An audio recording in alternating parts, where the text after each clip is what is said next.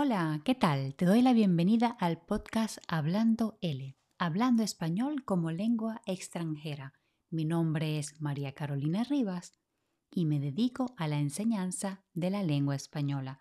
Soy la creadora de este podcast y te recuerdo que visitando la página web hablandol.com y suscribiéndote podrás acceder a las transcripciones relativas a cada episodio. Comenzamos.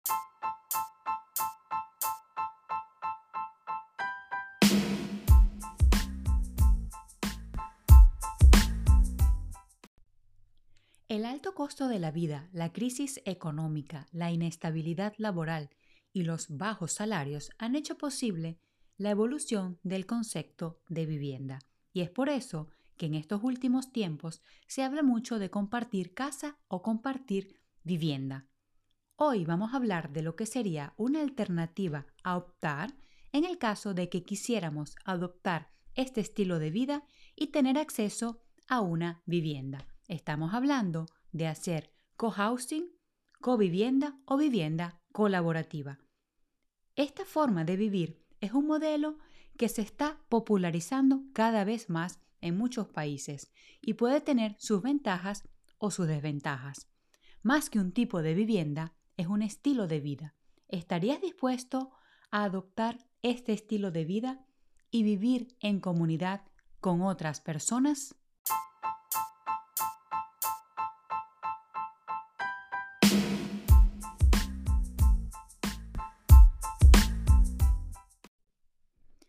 Definir el cohousing o covivienda fácilmente sería como decir que un grupo de vecinos busca favorecer la vida en comunidad a través de espacios y servicios compartidos. Lo que se busca es mejorar la calidad de vida haciendo uso del apoyo mutuo que interviene en la gestión de la comunidad, pero sin perder la privacidad. Lo que hace diferente este sistema de vivienda es el acceso a unidades habitables, o mejor dicho, acceso a casas, que se les da a muchas personas y en particular a familias jóvenes que en muchos casos no tienen la posibilidad de comprarse una casa o un apartamento y de esta manera pueden obtener una casa en sesión de uso o covivienda, es decir, sin ser propietarios o arrendadores. Todo esto por un tiempo ilimitado y con un precio inferior al del mercado.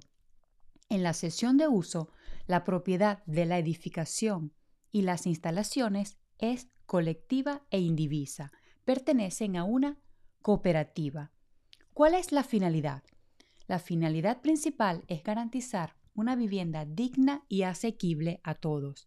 Así que la propiedad del suelo o la superficie no es de quien la habita, sino que es una superficie pública que pertenece al Estado. En este sentido, se reduce un poco la especulación de las empresas privadas en la vivienda, favoreciendo así la estabilidad para los usuarios y fomentando de alguna manera la gestión comunitaria de los inmuebles.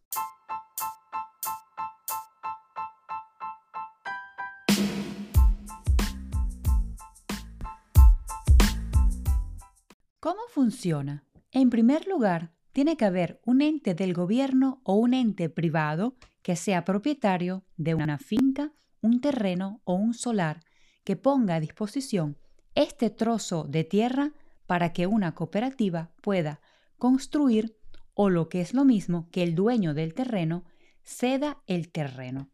Luego, los socios de la cooperativa hacen un depósito inicial y pagan mensualmente por el uso de la vivienda.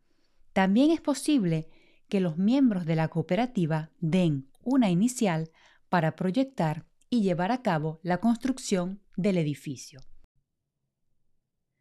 Una vez que se tiene todo lo anterior, digamos a grosso modo, que es la parte de los recursos económicos, lo ideal sería que la cooperativa concibiera y promoviera la vida comunitaria dentro de este proyecto en el que están incluidos la autoorganización de las personas que forman parte de esta. Así, se obtiene un modelo de vivienda para el uso y el bien común, pero sin ser considerada una inversión.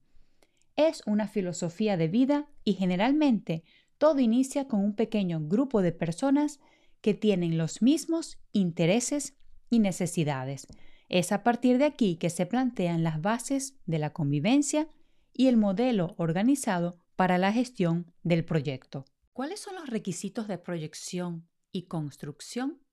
Los proyectos deben seguir criterios ambientales estrictos que varían en función del país o la ciudad donde se desea habitar. Además, deben poseer espacios adecuados para promover la vida en comunidad y con esto me refiero a espacios de uso comunitario amplios y que deben ser administrados con valores de corresponsabilidad. Cuando digo espacios comunitarios, no me refiero solo a jardines, garajes o pasillos del edificio.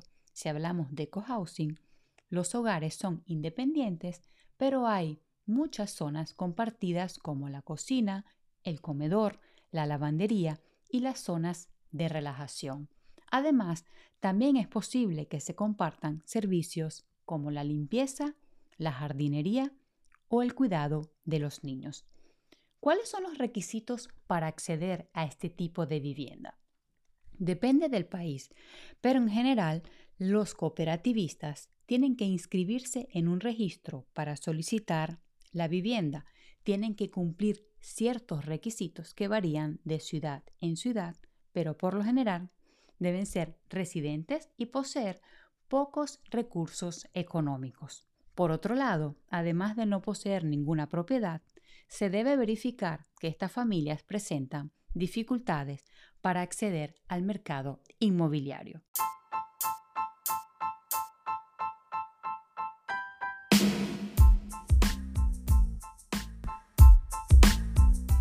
¿Qué tienen que hacer las personas interesadas para tener acceso? En la mayoría de los casos, muchas veces es el ayuntamiento que ofrece o pone a disposición de sus residentes concursos públicos o mejor dicho, licitaciones públicas para poner en marcha proyectos destinados a la covivienda. El Estado pone a disposición terrenos y las cooperativas se adjudican los terrenos para poder llevar a cabo los proyectos. En otros casos, a veces son personas independientes y dueños de fincas o terrenos que presentan un proyecto pero siguiendo las normas de la covivienda. En ambos casos, también es válida la participación y el convenio con entidades sin fines de lucro que ponen su granito de arena para construir viviendas asequibles. En fin, las personas interesadas se pueden poner de acuerdo entre ellas para crear una cooperativa o unirse a una de estas, redactar un proyecto viable tanto a nivel económico como arquitectónico y que sea sostenible.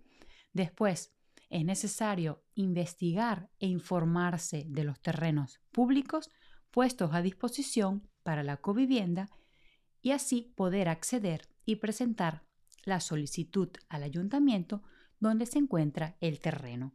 También suele darse el caso que lo que se hace es la rehabilitación de edificios abandonados.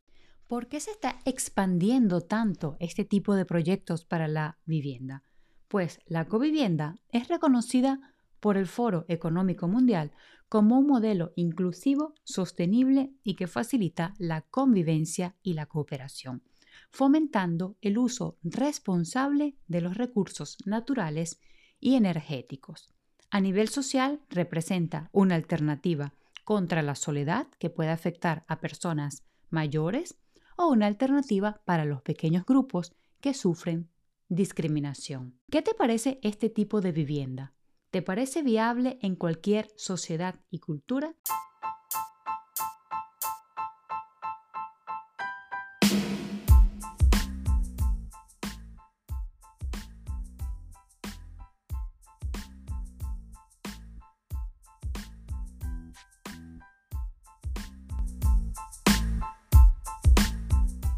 Bien, y hemos llegado al final del episodio y recuérdate visitar hablandol.com para suscribirte y acceder a las transcripciones relativas al episodio.